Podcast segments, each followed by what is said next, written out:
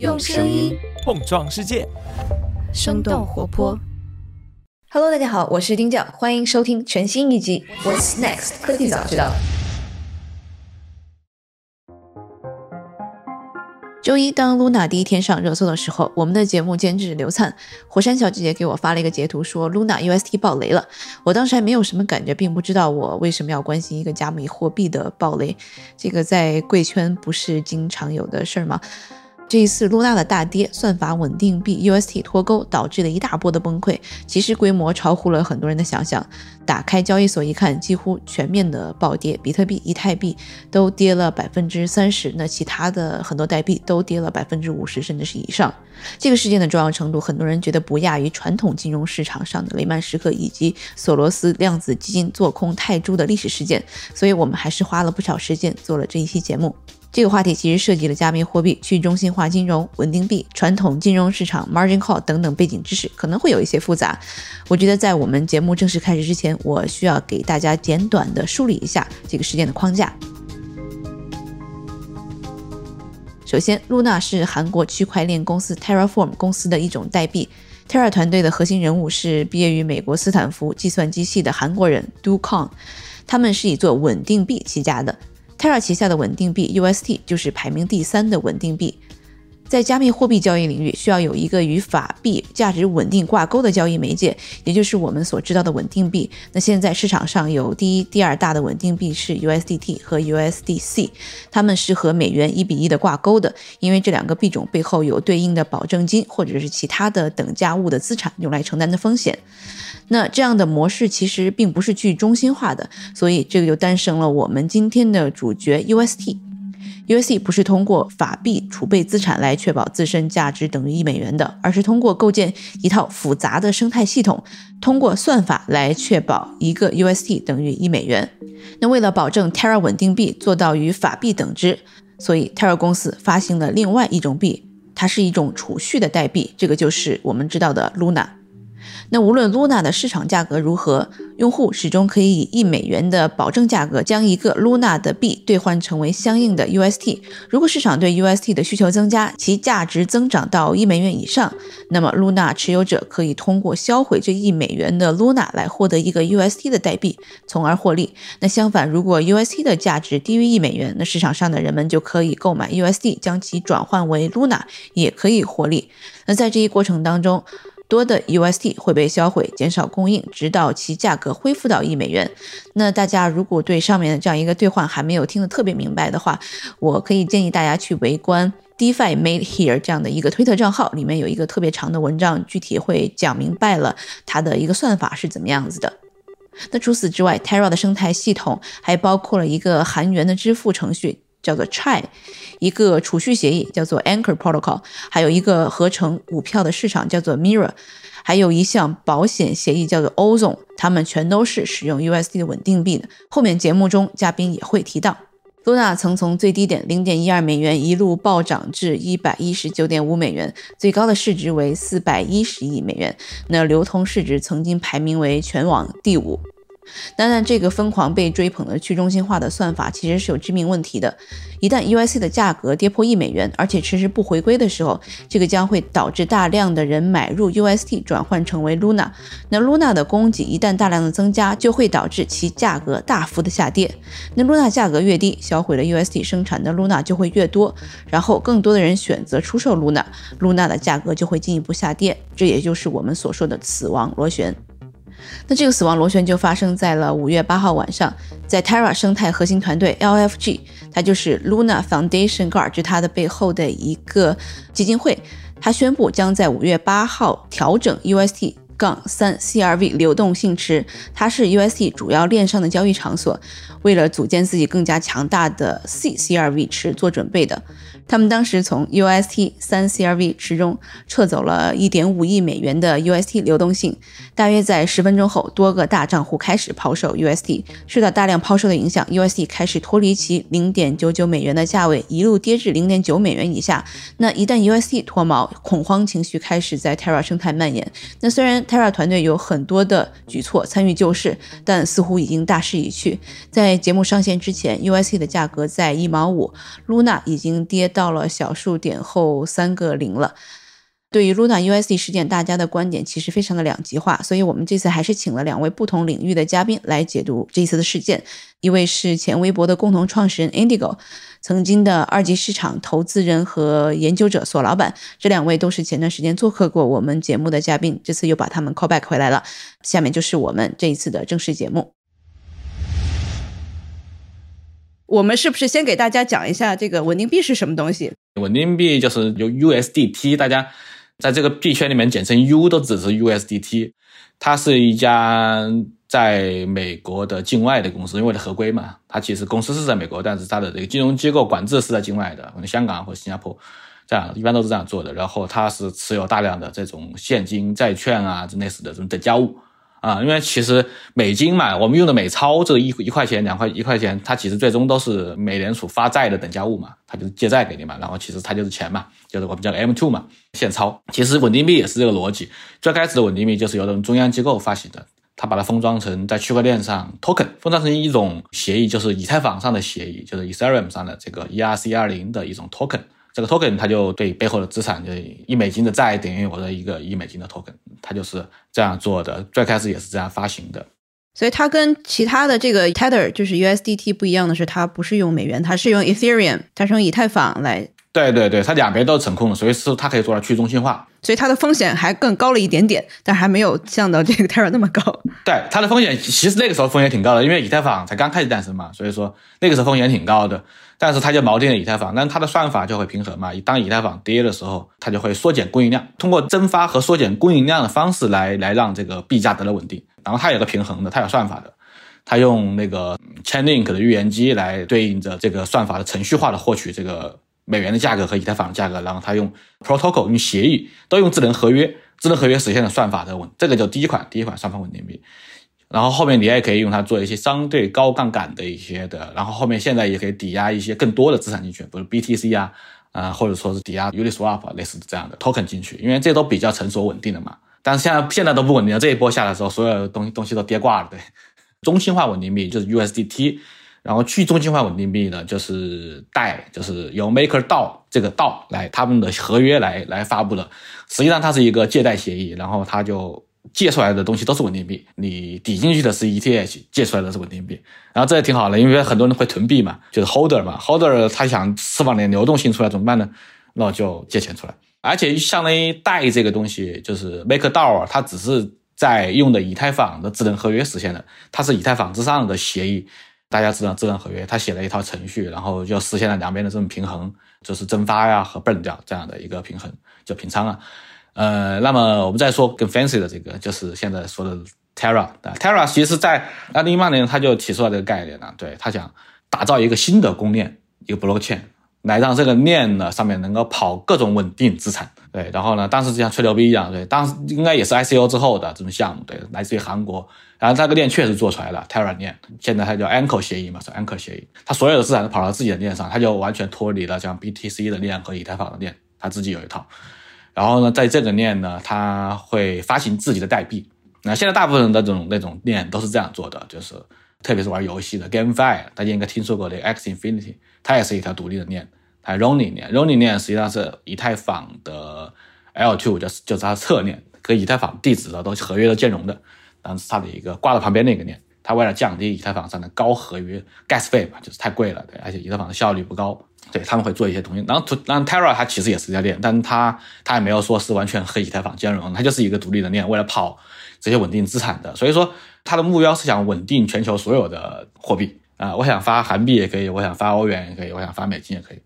但是美金是最主流的嘛，美金就是币圈里面的硬通货嘛，就是稳定币的，因为没人会去拿欧元做稳定嘛。嗯，之前有过也有，但是有些合成资产在做，但剩下的就不会有人拿日元和韩韩币去做稳定币了啊，人民币也更没有了。美金它做稳定币比较容易嘛，因为它的那个美金的债务啊，它其实可以市场上都可以买得到，它可以公开的去买买这些债务，然后来发行嘛，做抵押，做一些简单的金融封装啊，就是华尔街干的那些事情，我各种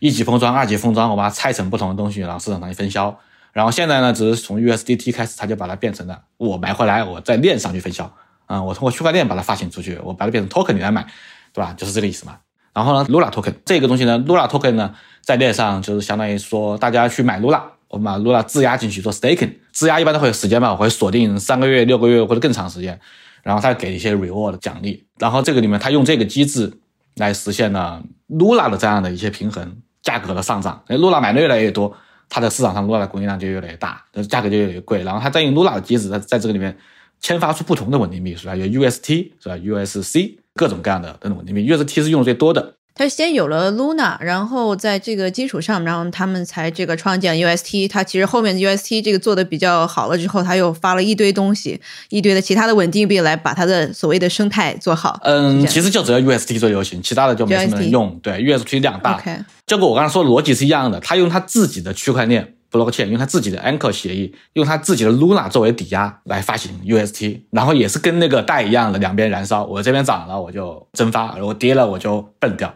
就我再再说一遍，在 in case 我们听众没有搞明白，就是最核心的，像是这个 USDT 就 Tether，它是用这个美元挂钩的，或者做一些这个美债挂钩的，然后这个。代就是道做的这个稳定币，它是用 Ethereum 是以太坊来做挂钩的。对对。然后现在他们是自己创造了一个币，叫做 Luna，然后自己左兜掏右兜的来 跟自己对对来挂钩。对。那为什么这个 Luna 它能自己做起来呢？为什么会这个短时间形成那么多共识？它在资本市场上融资了，它在去年开始就进行了几笔很大的融资，过几十亿美金的。其实总体来说还是左多右多。其实一看就应该知道，肯定是这样做的。他一定是他通过一个基金会来 hold 这些资产嘛，按个协议来锁住它嘛。你做 staking 其实就是这样子的，你你最终你的钱得有流向嘛。你拿 UST 这些人，他的利息 reward 从哪来呢？他其实就是给他的奖励嘛。这个奖励那就是从。锁仓协议里面的，通过一些程序转换，然后其他的方法，然后把它给这样给变出来的，无中生有的，就是大家永远知道，在这个金融市场上，钱不会无中生有的，它一定是从左掏到右兜去的，在 transaction 里面，资金才会流动的。我怎么蒸发？世界上只有谁能蒸发？只有美联储可以蒸发呀，是吧？给他，我可以发债啊，对，我可以发钱啊，可以印钱啊，他是印，他可以印钱啊，他能印钱啊，对他印钱，其实他也是发债，让他们来买嘛。交易利润怎么来呢？就是说我每一笔 transaction 我有利润 commission。那 commission 就是利润。如果说我有一个协议能够把这个 commission 作为 reward 奖励给整个社群的用户，那它这个社群就是平衡的，因为我一直都有交易在嘛，有人在买，有人在卖。因为交易嘛，就是我你愿意买，我愿意卖，我们有个价格协定了，然后我能赚钱，那这个就叫利润嘛。然后利润通过网络，因为之前对于传统企业，我们说 Web 三为什么是利润共享的？对于传统公司来说，我们就我们拿银行来举例子，我们这么可以讲讲 DeFi 的概念啊，就是说我觉得有一些 DeFi 的协议是很成熟的，就包括前面讲到的那个 MakerDAO，它锁定那个 ETH 是吧？因为 ETH 存钱进去借钱出来，你要付利息的，它这个 reward 是要差值的，就跟银行一样的，我把钱借给你，然后同时你把钱存到我这儿，银行赚的是利息差嘛。那么 DeFi 其实也是一样的逻辑，我们说一个最经典的 DeFi。就是 a r v 这个协议 a r v Compound 两款最有名的协议。A O V E 现在是锁仓量，我们叫做 T V L 锁仓量最大的一个一个 DeFi 协议，它是一个借贷协议。就在你，我可以把我手上的 B T C、叫 W B T C、E T H 各种币抵押给他，然后他会给你一点点利息的很低很低的利息。然后呢，他有很多抵押物的嘛，然后我们可以有了抵押物，我就可以把钱借出来，我可以借 U S D C 出来。我可以借 USD USDT 借不了，它有风险考虑啊。你可以借 ETH 出来，什么币都可以借，只要它协议认可的币。借出来之后呢，那你借的利息更高。实际上，它的网络就在自动的平衡这两个东西。哎，那我的利润就有了，网络我协议就可以算出利润来了。然后它会把这一部分利润呢变成它网络的一个生态奖励，一部分归给就是它的这个基金会嘛，基金会来重新来分配这个生态，然后 reward 给它发这个。叫做 stake 的这个 ARV 的币给你，你所有的不管你存钱的人还是借钱的人，我都能够拿到这个奖励。呃，就像说我去银行去办了开了一个户，我是你的用户，同时我也是你的股东，或者说叫股东不是很合适，是叫股东，但是他的奖励方式并不是说给你分红啊，他是给就像是你进一个创业公司，你去阿里或腾讯上班，每年你的 package 里面有一部分的股票是白给你的，这个这个比较分红，那个叫做奖励你的这个期权，啊，就是这个逻辑。它的这个激励是通过它有一个总的协议，慢慢，比如它要发一百亿份这样的一个 token 出来，它就一点点的一天天往通过网络往外输送，输送的就是它会把之前的这些利润的收的这赚的钱返回了基金会，然后它用协议再重新封装之后，再把这个 reward token 讲给大家，它是有真实收益，就是赚你的差价嘛。对，这个 ARV 借贷的，然后另外一种赚差价的叫 Uniswap，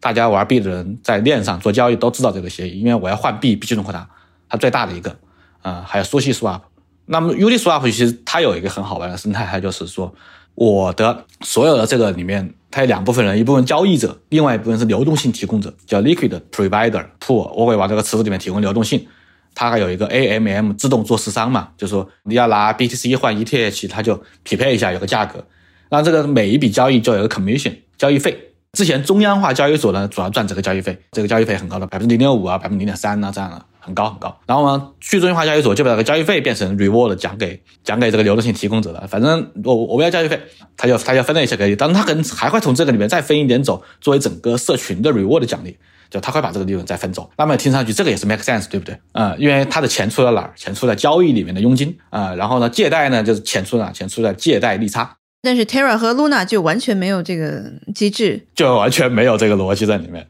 那为什么它会吸引到那么多的？像是我看好像 Coinbase Venture 也投了它，然后就有好几家这种稍微可能我们知道的还是比较正规的。对，它可能给了一个比较大的一个图景吧。我可以做一个用来跑稳定币的一种一种链，就是 Blockchain。嗯，我可以在那边发这种稳定资产啊，就讲了一个很漂亮的故事。但是呢，核心的问题是出在哪？出在它。后面拿买的 BTC 来做这个基金会，对，老是觉得好像我们都是马后炮或者怎么，就觉得这么大的一个可能这个道理讲不通的事情，为什么会这个泡沫会 长到这么大啊？就是人性嘛，人人性永远是在极度疯狂的时候不会考虑这些问题的，人会一次一次犯同样的错误的。今天是稳定币，明天就不知道是什么。在它之前破之前，其实就有一个 GameFi 已经不行了嘛，就是 X Infinity。我今年年初还去年底的时候，跟朋友们聊，就说。它也是一种庞氏骗局，基本上就是一样的。你把你之前买 X Infinity 买那个它那 XB，它有两种币嘛，买它的主币做 staking，然后也可以在游戏里面玩它那个那个游戏里面药水币来做奖励嘛，基本上是一个逻辑。但是你玩的人多，里面交易量大，大家都想在里面挣钱，你进来的钱不够了，那挣不到钱了啊，挣不到钱的话，那那些人就不挣了，就不玩了，那么它就减少了，你减少它就会形成一个恶性循环。现在有有能够创业公司或新的这个技术是在往这个方向在想思考这个问题怎么解决吗？还是这个是一个无解的问题？呃，现在我觉得可以解决吧，就是你的这个激励它得平衡，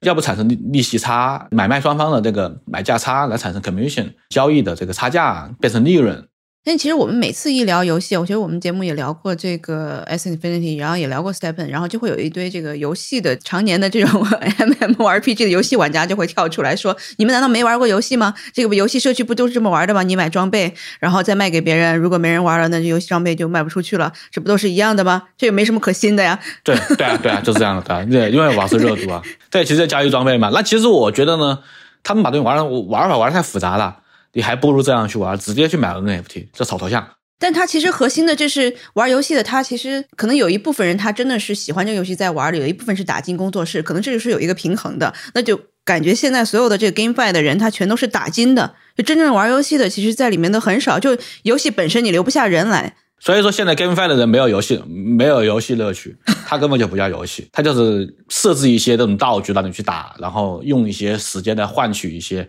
奖励给你，然后其实本身还是在炒道具的价值。嗯，那还不如把这个事情变得更简单。所以我们去年年底的聊过，GameFi 靠谱呢，还是 PFP NFT 靠谱？我说肯定是 PFP NFT 靠谱，就头像 NFT，它很简单，它把所有的不需要的动作都省掉了。我们进来就是炒炒币的，对对对。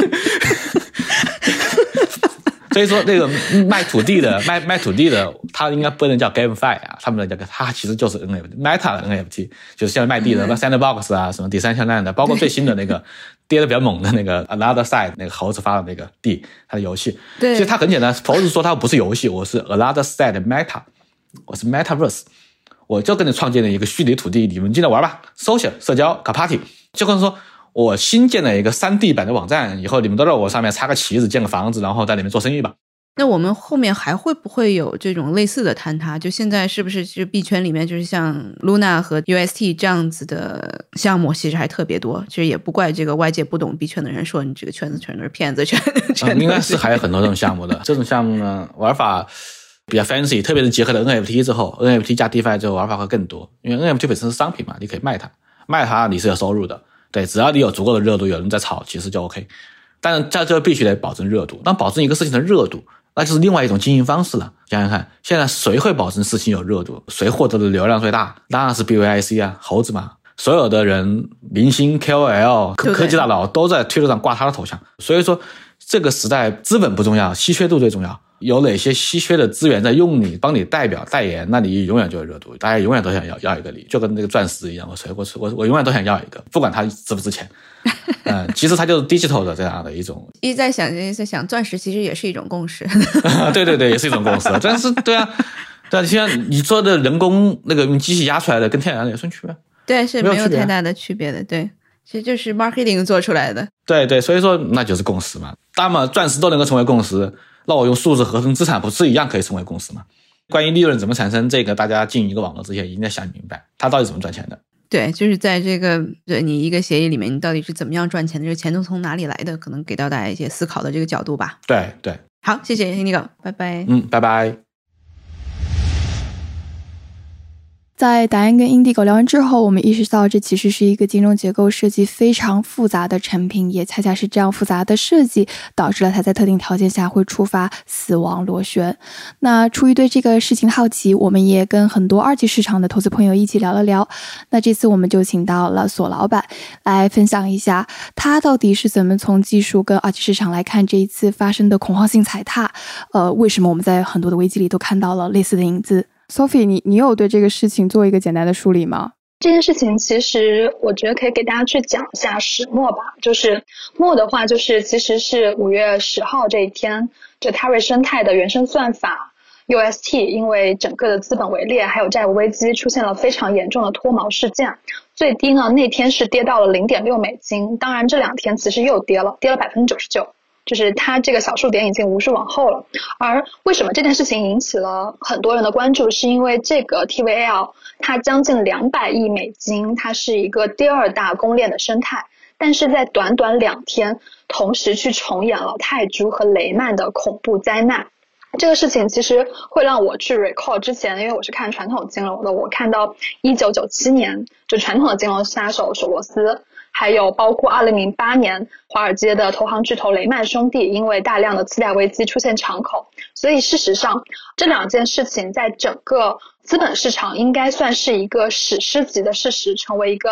benchmark，被人当做教科书反复的去研习。但是在二零二二年，仅仅有可能不到十年左右的一个发展史的一个加密货币市场再次重演，而且通过链上痕迹，就是。在所有人面前去进行一个实时转播，所以这件事情其实，在呃，不管你是币圈还是非币圈的人都引起了非常大的轰动。然后，甚至于我听到很多人说什么抄底抄底，但是我想说，这些在喊抄底的人根本没有明白这件事情本质，他们到底底层是因为什么样去发生的，就是他们可能并不了解关于 margin call 还有流动性的一些螺旋冲击，才是真正导致了这一次危机的发生。对，所以这也是为什么想我自己其实做传统金融，但是想去借这样一个机会跟大家去讲一讲关于 margin call，也关于这个背后可能会产生的一些系统性的风险。我觉得索老板先跟我们科普一下这种传统的金融里面死亡螺旋或者像是这种 margin call，他们各代表的意义是什么？这次的这个 Luna 代表的整个这次让币圈都崩盘了，那它跟这个东南亚之前的泰铢被狙击，然后这个其实的类似点是在哪里？先讲一下 margin call 是什么吧。就是 margin call 的中文其实就是追加保证金通知，它指的是当资产交易过程中交易者的保证金水平低于最低的保证金要求的时候，那么券商会去通知，或者说交易商，比如说在这边就是加密货币的交易商，他会去通知客户增加他的保证金，以避免被强制平仓的一个行为。那么杠杆交易投资者呢，他其实是时刻需要去关注自己保证金中的金额，以防保证金水平低。低于最低保证金的时候会被强行平仓，就是即便你不想平，但他也要去呃把你平掉，对，大概是这样一个情况。然后讲到 Luna 的话，其实最近全市场其实焦点都在 Luna 和 UST 身上嘛，就是相当于就是一个多月从最高峰一百多美金跌到了不到一美金，暴跌了一百多倍以后又跌了一百多倍，就它曾经达到了最高是达到了四百亿美金的市值，是一个币圈茅台，然后进入到一个归零。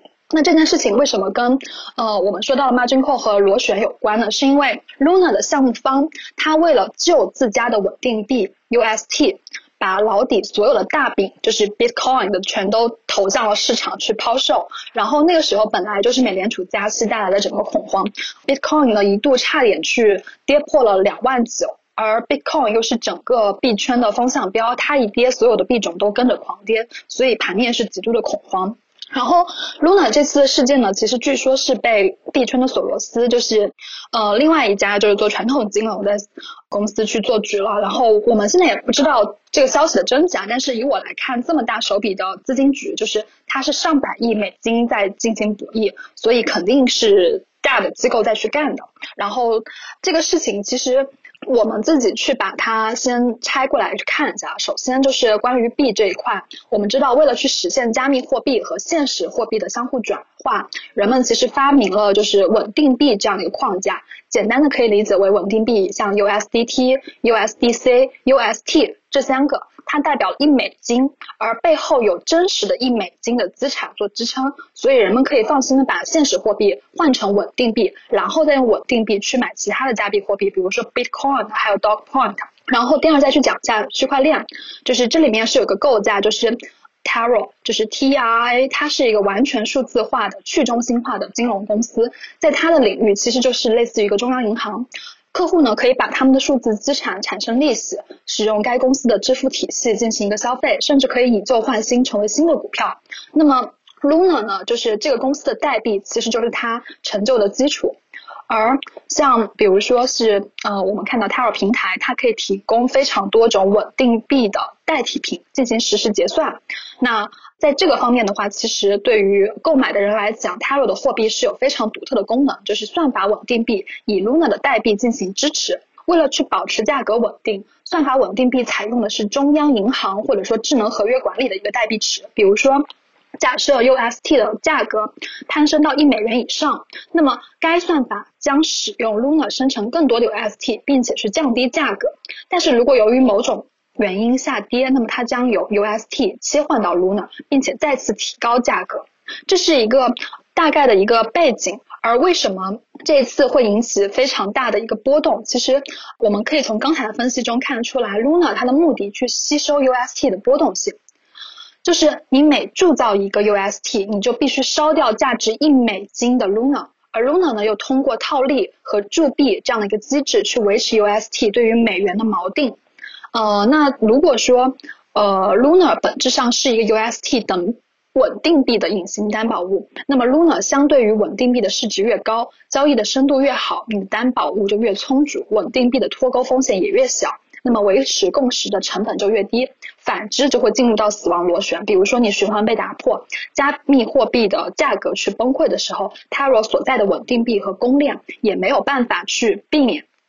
那这一次什么是稳定币呢？这次稳定币主角就是 UST，就大家想到很多货币，包括人民币或者是美金，其实价格。是会实时波动的，上一秒可能一美金兑换六点七人民币，然后昨天我们看到消息，可能就是七七人民币了。那么这个过程其实和比例是各个国家的央行和央行指定的金融机构给出的。那么为了使得稳定币的现实价值始终等于一美金，就需要有算法进行不断的买卖和交易。你可以把这个算法平台理解为稳定币的发行央行，而与央行的纯属是。国家的不同，那稳定币的算法平台是要有盈利的，因此就会有算法平台的权益代币。然后这次为什么会发生这么大的 break 呢？是因为天有不测风云，就是 UST 它突发黑天鹅的时间的时候，无法实现一比一的美金代换，只能去实现一比零点九的美元代换。那对于稳定币来讲，无论是致命的，就相当于美国政府把每个人的存款都换成了数字美元。然后有一天，美联储突然说，现在一数字美元只能抵零点九美金了。那么对于公众会有非常严重的信任危机，人们会觉得一比一的铁律被打破了。那么大家都会说，OK，我不要数字美金了，我要美元。你把一点零零一比零点八八兑给我都可以。所以 UST 呢就会发现非常严重的一个一个抛售了。然后在这样过程中，其实强倒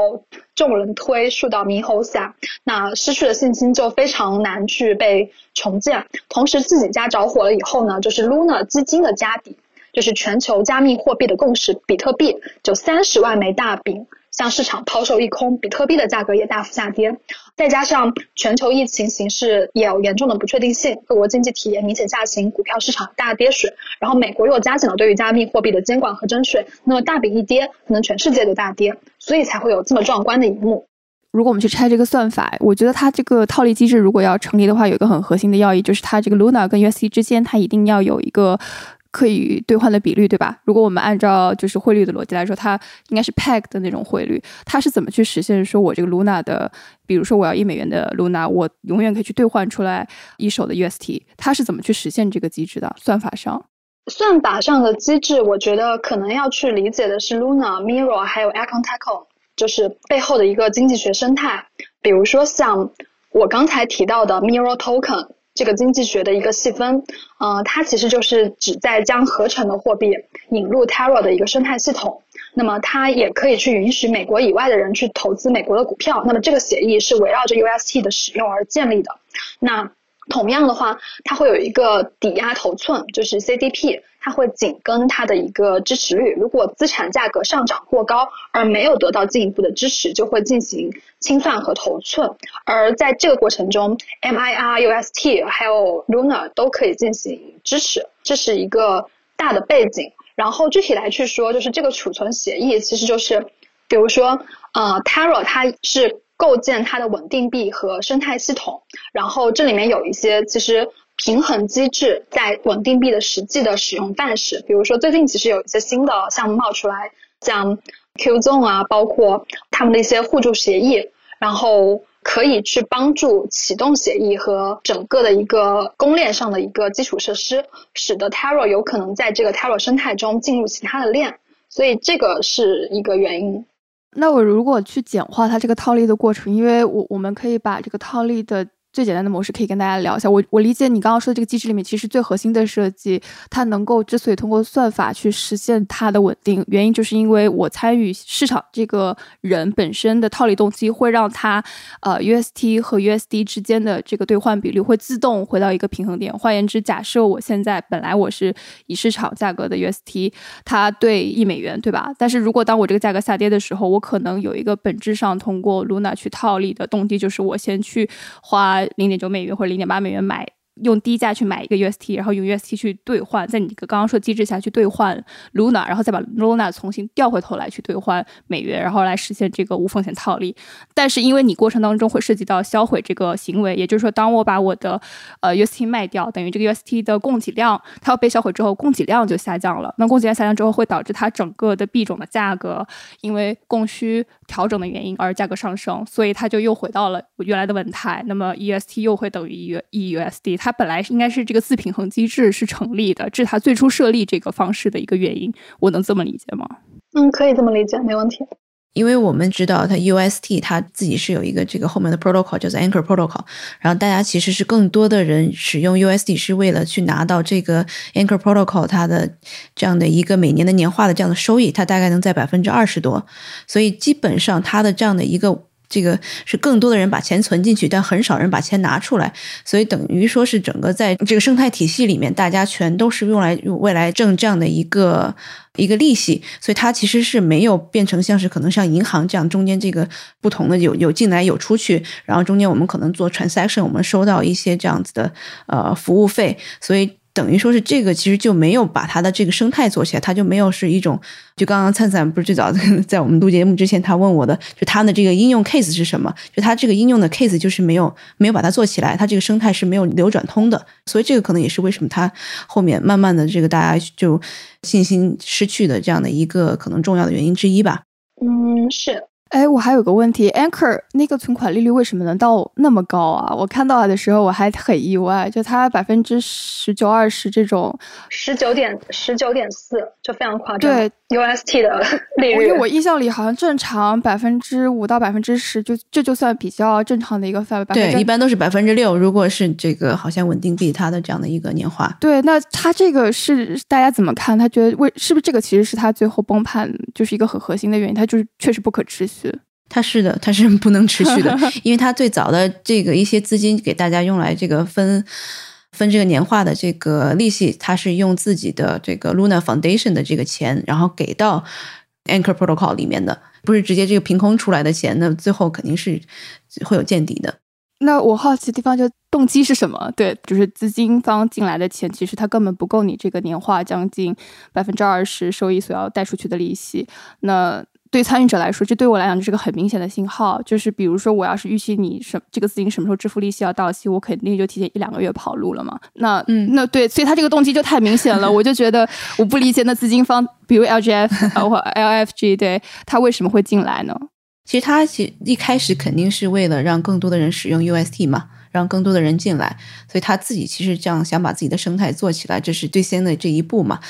然后慢慢的，他希望能够。把这个 Luna 的它的这个价格也带起来，其实他自己知道这个情况也不能持续太久，所以他在前几个月就开始说，我们可能是每个月我们降低百分之一点五的这样的利息，直到它这个从百分之二十到百分之十五，但是这个还没有在执行之前，这个就已经爆雷了。索老板怎么看？其实我觉得这个可能要去理解，就是 Anchor 所提供的 UST 利率和 Luna 利率到底有什么本质的不同。简单来讲的话，Anchor 它的利率是源于商业补贴和一个利润，就像很多大型的央企和国企为了去承担国家阶段性的一些战略任务，去主动承担亏损，并且通过财政部的不断注资去维持运营。因此，Anchor 的利率本质上是属于商业信用外加公链财政部的一个隐形担保。但是 Luna 它的收益率完全由于铸币权提供担保，就本质上反映的是 Taro 这套公链的主权信用。那么就简单来讲，就是商业利润担保产生的是依赖的是商业信用，而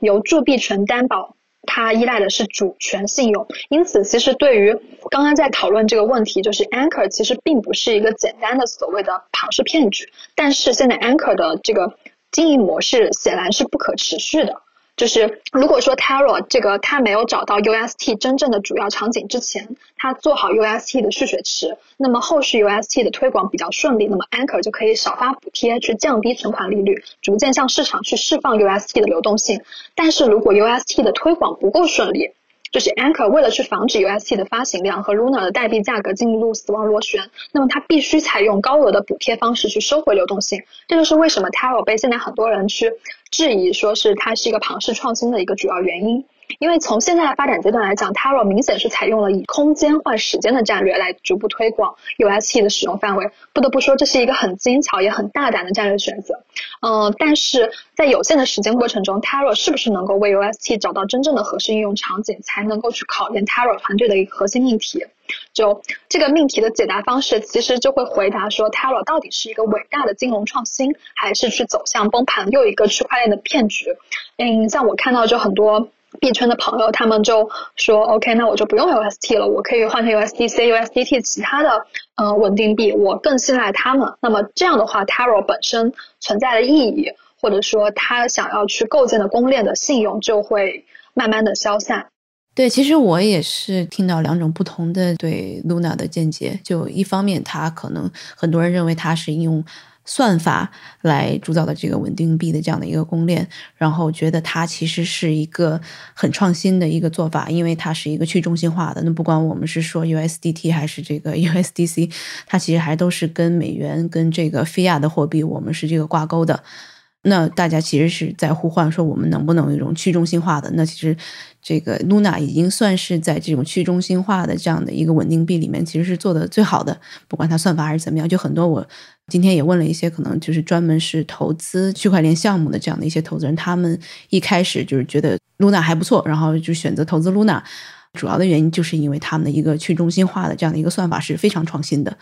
他们其实没有觉得他们是一个庞氏骗局，或者是有左兜套右兜的这样的一个可能，起码不是这个故意的这么去做的。这个我觉得肯定不是项目方故意。嗯，这个这个其实本质上，我觉得项目方是，就是像回到我们一开始说那个关于死亡螺旋，其实就是传统金融领域的时候，因为急需现金的公司它发行债券，然后债券可以兑换成股票，然后股价下跌的时候，债券持有者就会把整个债券换成股票，然后获取更多的股票份额，但是它稀释了股票，进一步去导致币价下跌。那么对于 Luna 来讲，它自己的下。跌幅度一旦过大的话，UST 和一美金脱钩，存在套利空间以后，套利者不断的去换 Luna，它自己的供应量增加，那么价格就会下降。然后在这个过程中，其实真正的需要去承担责任，或者说需要去被 blame 的是那些故意做空的巨头，而非 Luna 它的项目方。但是这个问题就会呃让人去思考，以 Luna 为主为代表的这些项目方，他们以后再去创业去做这样的一个项目的时候，可能就会遇到很大的类似的问题，因为有套利者的存在，Luna 的价格的下跌会导致所有的它背后的稳定币的一个下跌。所以这个经济模型，我觉得不仅仅是我我们这次为什么要去分析 Luna，不仅仅是分析这个事件。我们也要去呃想到是，如果未来有类似的这种好的公链项目，他们要去做的时候，会不会遇到同样的甚至更糟糕的一些事件？就我自己得出的一个结论是，嗯，有有三个点吧。第一个点就是 UST 它在嗯很短的时间内就引起了脱钩，然后如果有说要去稳住大盘，首先要去稳定稳定币的价格，那么承担损失的人是谁？那这一点其实我有去看那个 Taro 的一个白皮书，这边可以看到像矿工和财库他们在一个 corner case，就是一些极端的情况下要承担损失。这个的 function 就是首先币价下跌，然后收缩供应量，然后矿工通过算力稀释去承担收缩成本，系统呢再去通过铸造和拍卖算力去回购和销毁 Luna。然后第二的话就是，不管是 Luna 还是其他的货币，它的设计是要去通过 Luna 的供应量增加或者减少来吸收 UST 的价格波动。但显然，嗯，很多背后的逻辑都忽略了 Luna 的价格对于 UST 的一个影响。所以未来就是，如果我是一个。这方面的创业者，我就会去思考公链币价的下跌会不会对公链生态有很大的影响。比如说一些借贷还有衍生品的协议会不会遭到清算，而流动性的提供者由于 AMM 的机制会不会受到损失？我相信这一定是所有公链生态中必然可能会去发生的一件事情。所以对于创业者来讲，需要去反复的去思考。这样听起来，其实即便以后这种公链上它有相关对应的抵押品，其实也不能够避免发生这样的危机，对吧？如果要去不掉入这样的一个呃生态危机或者说死亡螺旋的话，你必须就像我刚才说的，一定要去扩大你背后稳定币的应用场景，加深生态池。比如说现在是 Luna 和 UST 是强绑定的，那这样的话 Luna 下跌，UST 的币价它会脱钩。那但是如果背后它跟 Terra 的团队关系很好，基金有支持，矿工有支持，而且愿意去承担风险，那这一块可能就好很多。比如说现在来去看 Terra 的生态，主要分两大类嘛，一个是 DeFi，还有一个是 NFT。然后 NFT 其实没有完全起来，然后产品的质量大家也都知道是参差不齐的。所以这一块，我觉得是你背后的稳定币能不能有足够广阔的一个生态和前景，这个我觉得是是最主要的原因。哎，我这里想其实再切入一个话题，因为我们最早就是我跟达人注意到这个话题，不单单是因为它是个币圈的大事儿，是因为确实，呃，就跟当时俄乌冲突的时候，我们觉得俄乌冲突那个大背景可能会很多的媒体他担心这是一个雷曼时刻，是金融危机。然后，当然我们现在去想，如果区块链上或者是比特币它的这个影响，可能会对现实的一二级市场资产价格波动会产生一些连锁反应，但没有那么大。我们其实想把索罗斯当时阻击的这个事情先跟大家讲一。讲为什么大家会就是索罗斯当时用了什么样的套利策略，在泰铢上是实现了这样子通过打击泰铢，然后完成巨额套利，最后还把这个方法用在所有国家里。其实索罗斯不是第一次做空，他其实第一次做或者比较早的做空事件是九二年的时候，就袭击英镑嘛，因为他两周时间在英镑的空头中获利了将近十美金，然后五年之后，他其实整个东南亚市场就是一直。刚好也是我出生的那段时间，就九七年的时候，他才开始大量去抛售泰铢，然后当时泰国被卷了大概有四十亿美金左右，这个是他两次大的战绩吧。其实你刚刚说反映到现在的市场，就是二零二二年的市场，其实也是一样的。因为我不知道大家有没有看到一件事情，就是今年二月二十四号的时候，就是俄乌冲突升级为战争了以后，大宗商品暴跌，然后全球市场下跌，然后包括三月八号，就是整个镍价它不断的飙升。其实这就是一个可能在现实金融市场中就有的一个会发生的点，就比如说。像上个月的时候，就是像美国大型银行、呃商业银行，还有一些工业贷款，他们的额度增加到二百二十亿美金，达到了呃两年前到现在来讲最高的一个水平。这就是因为那些银行为了收到那些 margin call 的企业融资贷款，而清算所通常会将收到的保证金用于 report，还有银行存款，将其存入央行。那这个过程中，其实如果说市场环境比较悲观，那么清算所其实更倾向于把保证金存到更安全的央行来去讲。那从二零二零年新冠疫情到现在，央行的保证金份额已经上升了百分之六十二，而美国清算所的保证金大部分存储于芝加哥联储和纽约联储，他们的整个利率更高，所以也更愿意去投入央行。但是，就是今年二月中旬以来，美国大型的商业银行和工业贷款的额度都暴增，所以这个时候芝加哥联储的其他的存款余额也开始出现，所以这个时候就是。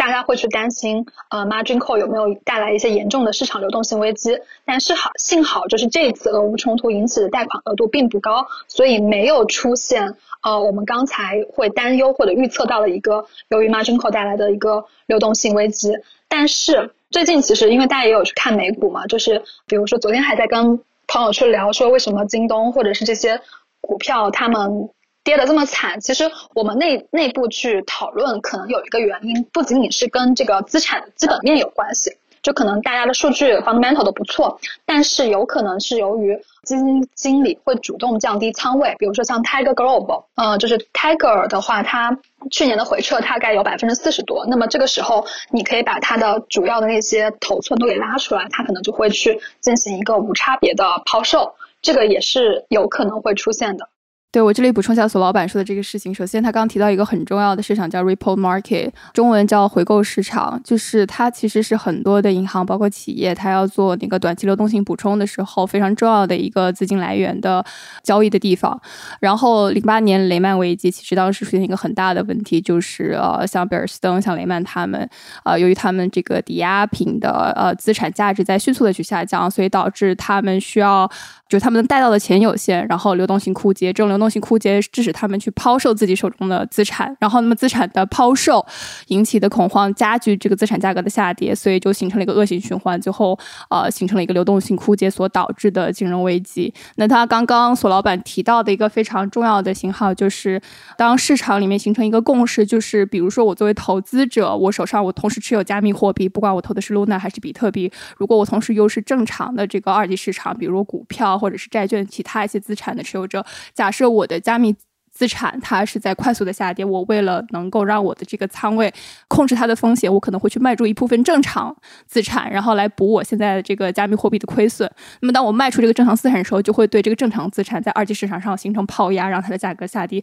从而让加密市场的这个风险传导到二级市场上。所以这是一个风险传染链条。那索老板，你的意思是说，其实这个链条目前在二级是有一个共识，不能叫共识说，但是大家会有这个感觉是吗？这个点其实我觉得不一定真的出现，但大家会有这种担忧。我举个例子，比如说最近 Tesla 也一直在跌，然后这个其实 somehow 跟他呃说自己要去买推特也有一定的关系，因为有可能就是因为是这样的，就是 Mask 他在买推特，可能一部分钱是通过借贷，但也有一部分钱是他要去抛售自己的特斯拉的股票。那如果是这样的话，那这种。抛售就不能够去估量大概会有多少的份额，所以三号这个也会造成投资人的一定的担忧。这个我觉得呃是整个大的资金方，他一旦整个仓位控制的不好，或者说外界投资人会担心他的仓位控制不好的时候，那这个头部的投无论是投资机构还是他持仓比例较大的公司，都会有这样的一个一个担忧。对，但是相对来讲，我觉得还好，尤其在二级市场和公开市场来讲，就是。我相信，在比如说一个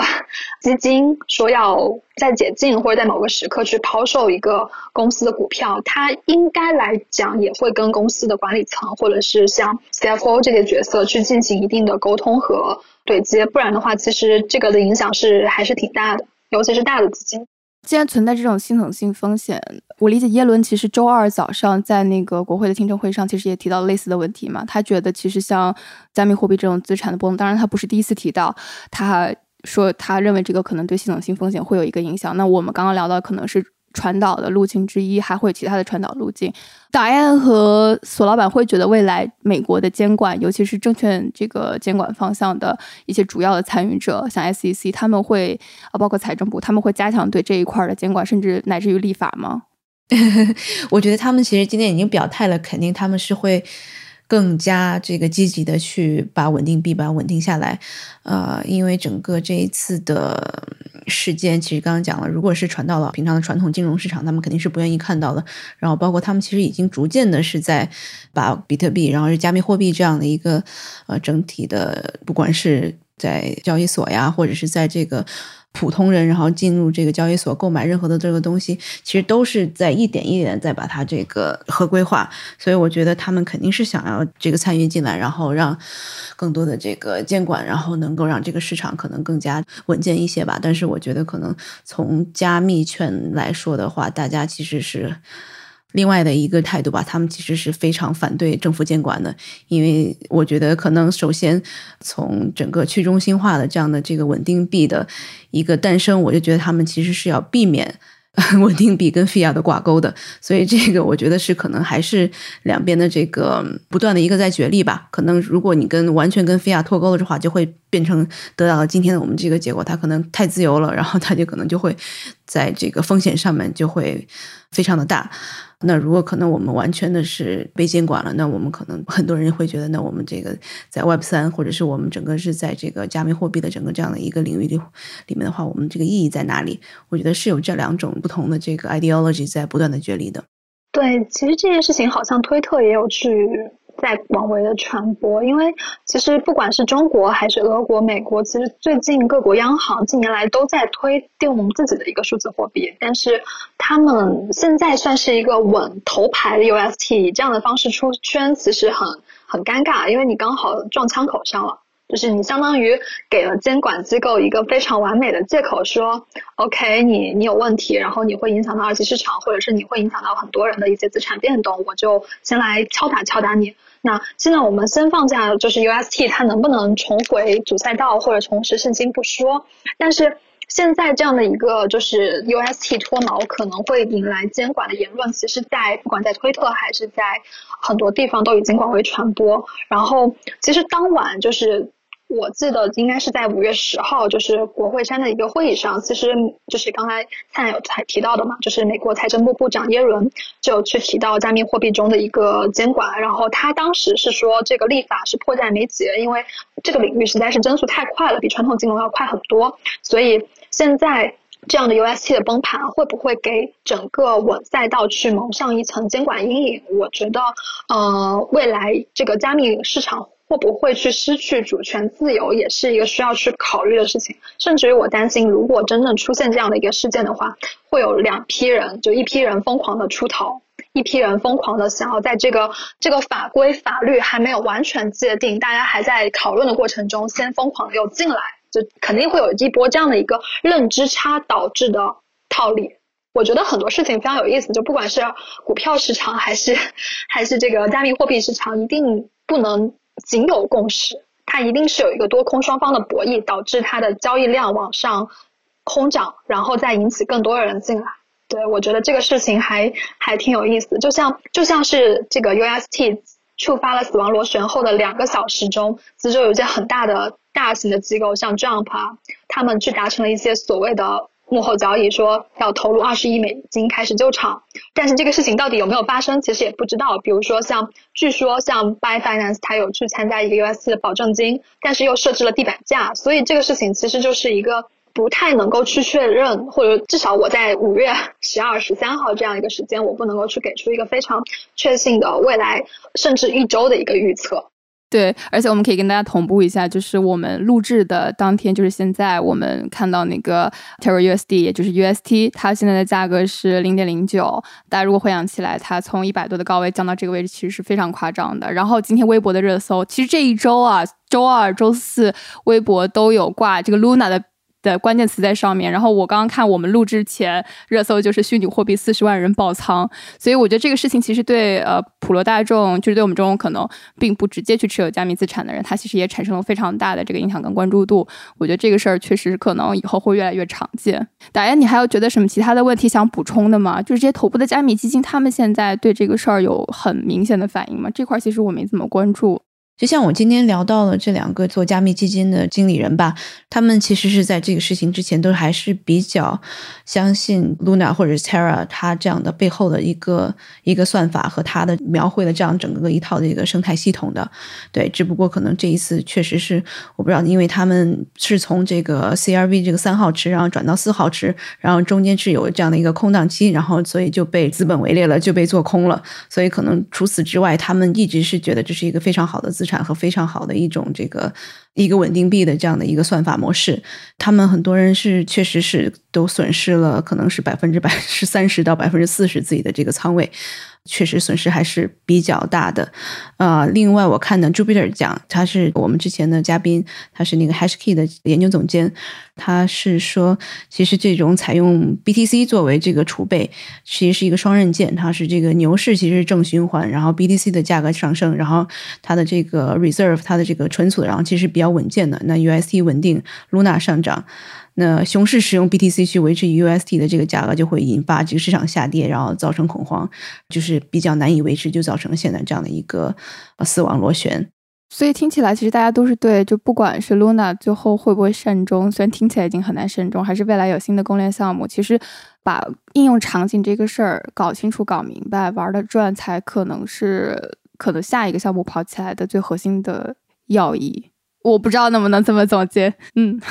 是的，是的，是的，是，而且还有就是，就是我觉得我们今天去做这样的复盘，最重要的事情是就反思一下启示，就这个启示肯定不是说 OK，我们再不去碰加密货币，或者去碰 blockchain，或者是 Web 三，不是这样的，我觉得是一种 UST 脱钩带来的一些启示吧，因为其实从二零一四年开始，就是短短八年时间，稳定币已经有三代的变革。可能现在稳定币都已经是一个百家争鸣的一个时代了，所以我觉得 UST 至少有三个启示。第一就是说，虽然第三代的 UST 这个稳定币是优化了第一代和第二代的一个运用效率过低的问题，但是由于我们刚刚提到的动态铸造和销毁的机制，那么在尚未成熟的时候，去难以去应对市场信心崩盘的瞬间抛压。再加上储备支撑是一个内生的变数，呃，UST 和 Luna 联动，价格一起暴跌是无法达到避险的。所以，未来 UST 脱钩事件后，所有的稳定币的发行商，你都需要去思考储备资产的多元化。比如说，像 Luna 去绑定 UST，他们不仅仅这个